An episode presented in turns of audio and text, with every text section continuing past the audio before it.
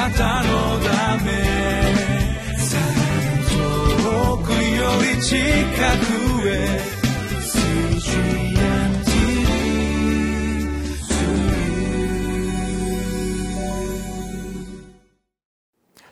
こんにちは。リビングライフの時間です。私は日本キリスト教団大阪のぞみ教会の牧師の石井和則と申します、えー、今日は6月2日日曜日、今日の聖書箇所はエレミア書の9章の10節から16節です。タイトルは命の立法を捨て毒の水を飲む民です、え、今日も神様がくださった御言葉を共に味わい黙想していきましょう。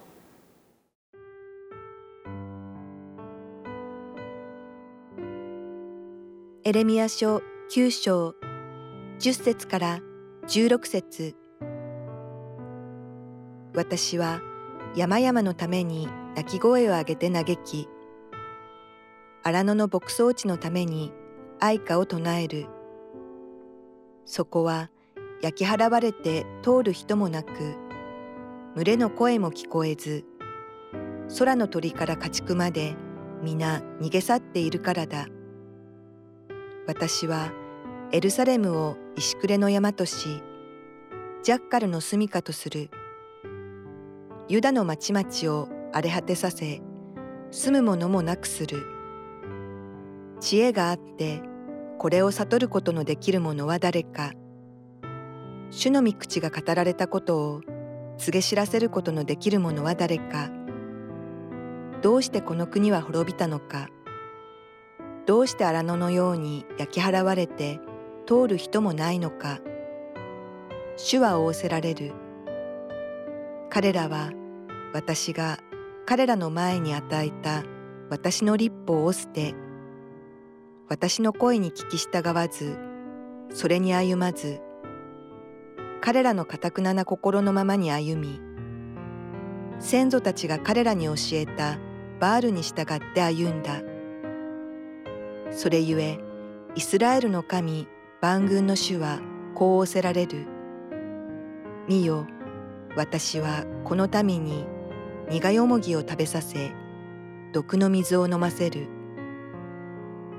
彼らも先祖たちも知らなかった国々に彼らを散らし剣を彼らの後ろに送りついに彼らを絶滅させる。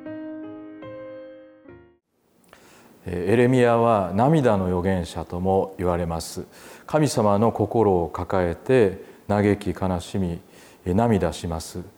それは愛があるゆえにです。深い悲しみが預言者の心に響いてきます。愛があるゆえに離反して神様から離れていってしまう時にそこに怒りがまた起こってきます。神様の怒りに触れた預言者はその神様の心の中に生きながら民にその怒りも語らなければいけませんでした。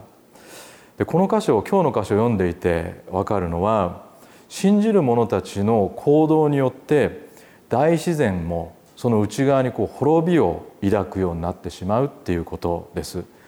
不義なる信仰が正しくない信仰が信仰をですね抱いているのであればそれはこう周りの人々また環境にですね悪影響が与えられていくっていうことなんですね。信仰者たちの信仰を通して神様が働いてくださいます。ですから信じる者たちの信仰が厚いのならば環境も大自然もその影響力によって良きものになっていきます。しかし逆もまたしかりです。あれだけ主が愛されたエルサレムがジャッカルの住処になって荒れ果ててしまうと書かれています。神が愛された聖なる場所の中の聖なる場所その神殿があるですねシオンの丘が神様の怒りが注がれる場所になってしまうんですね。実際にユダという国が滅んでいってしまいます。聖書を通して主が何にお怒りになるのかということが見えてきます。主がお怒りになられていることは今も昔も変わりません。主の義にかなわないこと。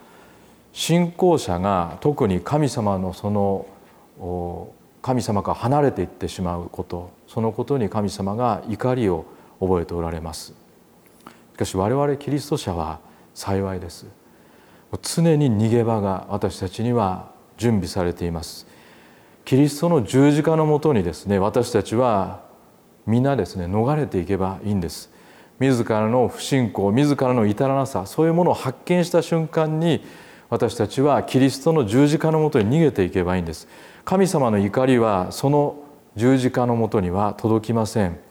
主イエスの尊い血潮が流されていますので私たちはその力に頼るのならばそこからどんな状態であったとしても許しと回復のプロセスが十字架のもとから必ず始められます。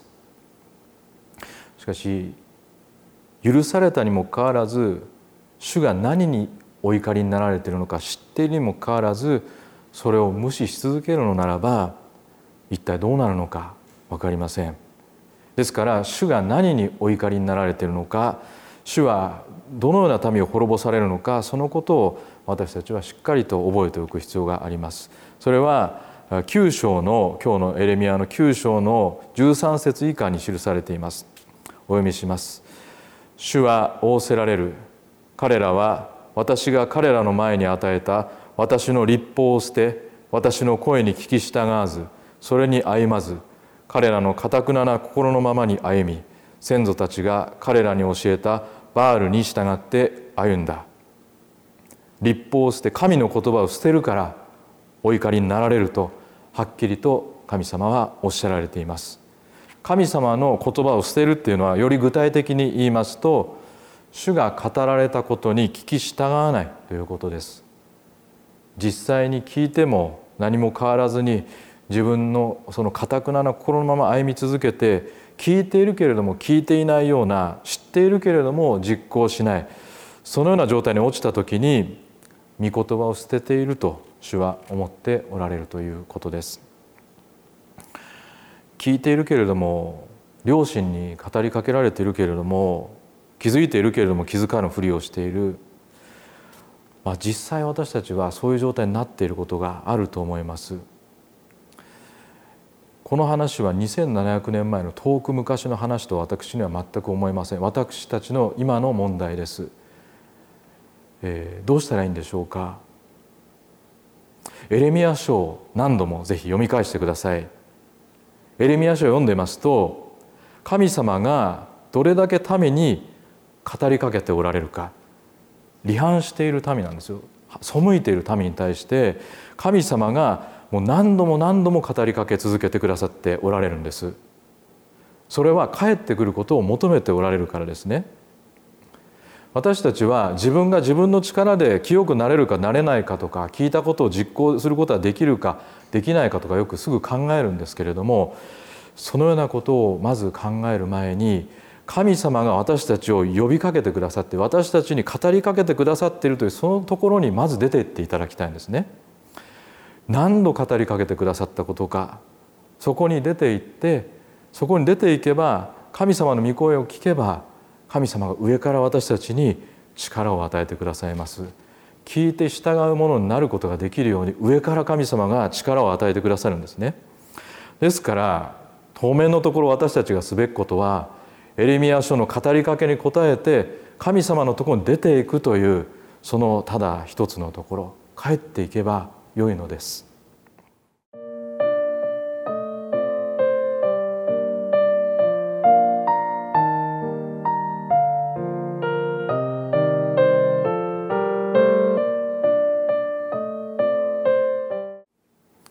御言葉を聞いて実行するために大切なのは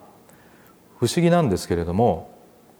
まずですね私たちには実行する力がないと認めることです。だからですね先ほども言いましたとにかく神のもとに帰って神のもとで命の源泉からまずそこから力をいただいて導きをいただいて神のご計画の中にある自分というものを発見して自覚を持ってそこから主の霊に満たされて歩むということですね。主の霊に満たされて歩むためには清められて主にもうその心を浸して浸して浸していただけなければいけないですね。その第一歩もとにかく御声に気づいて帰るっていうところに立ち続けることが大事なんですね。一体何回主は私に立ち返るために小さな御声で語りかけてくださっていたことかっていうことに気づいてください。神様のその思いに気づいてください。御言葉を実行することはその気づきから始まります。では一言お祈りを捧げたいと思います。天地万物を作られた主なる神様私たちが耳を開けばいついかなる時も神様が私たちに帰ってきなさいとおっしゃられているその御声を聞くことができます。神様あなたは私たち人類の歴史全てにおいてこの人類が神様のもとに帰ってくることができるように常に語りかけをしてくださいました。神様私たちも今日も神様のもとに帰って御言葉のところに帰りそして私たちが祈りを捧げ神の心に満たされて精霊に満たされて私たちが新しい歩みをこれ始めることができますようにどうぞ助けてください。このお祈りを主イエス・キリストのお名前によってお捧げいたします。アーメン。あなたのため遠くより近くへ。